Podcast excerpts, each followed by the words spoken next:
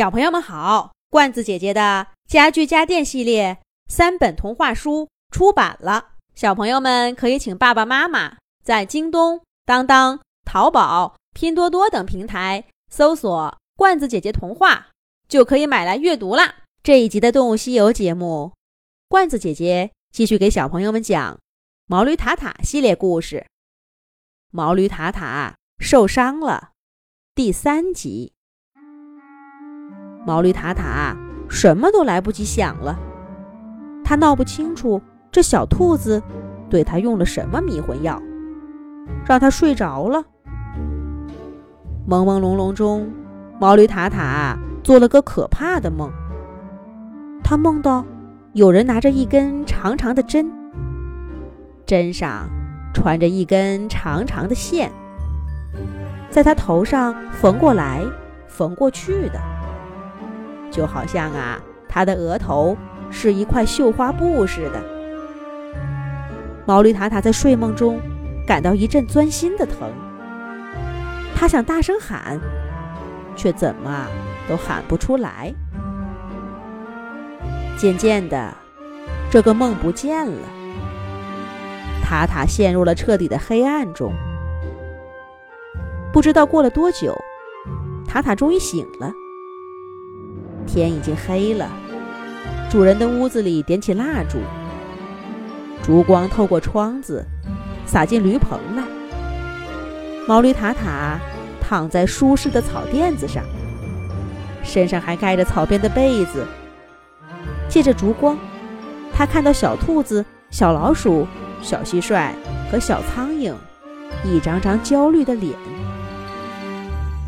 发现他醒了，小兔子他们立刻笑起来，真让塔塔怀疑那刚刚的焦虑，只不过是个梦而已。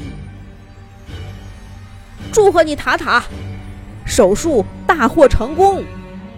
这多亏了小兔子精湛的医术，还有我们几个的全力配合。小老鼠激动地说道：“手术？我我做了手术吗？”毛驴塔塔听得直发懵。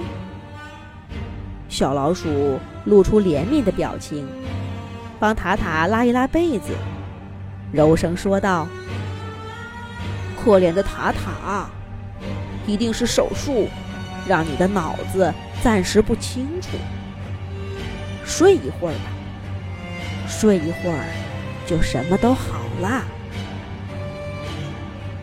小老鼠的声音轻轻的、软软的，就像催眠曲似的。毛驴塔塔很快就感觉困了。睡吧，睡吧，谁又知道现在这是不是在做梦呢？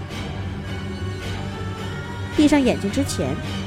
毛驴塔塔恍恍惚惚的看到小兔子、小老鼠、小蟋蟀和小苍蝇聚在一起，嘀嘀咕咕，嘀嘀咕咕。小兔子好像说了一句：“那有什么用？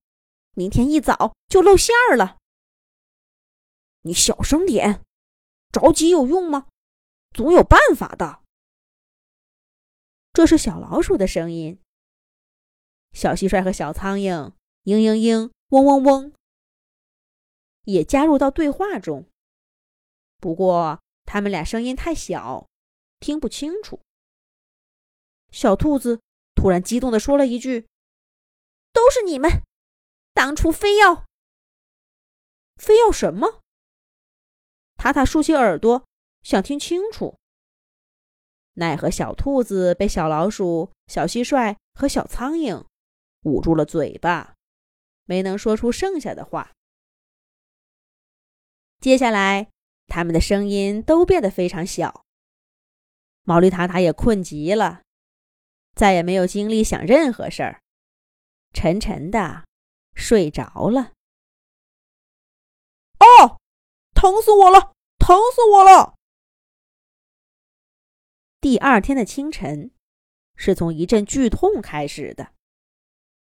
毛驴塔塔从睡梦中醒过来，立刻感到浑身无力，四腿发软，又软绵绵的，跌坐在草垫子上。塔塔，你醒了？你怎么站起来了？你刚刚做了手术，不能乱动。快躺下，快躺下。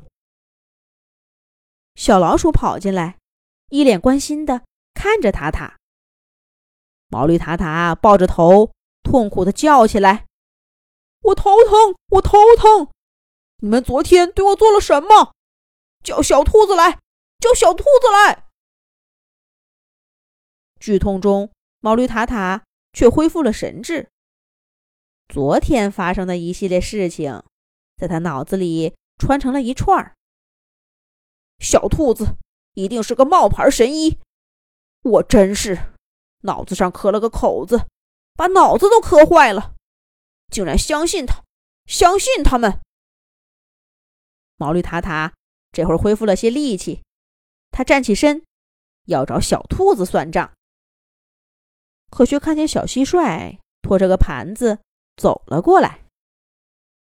你你要干什么？你们到底要干什么？毛驴塔塔警惕地说道。没等小蟋蟀回答，小老鼠抢先开口道：“塔塔，你别激动，你现在头疼，完全是因为伤口没有恢复。小兔子。”已经给你缝合了，小蟋蟀，这就是来帮你给伤口消毒的。来来来，快坐下。你完全可以相信小蟋蟀。从他爷爷的爷爷的爷爷开始，他们家就是护理界的高手了。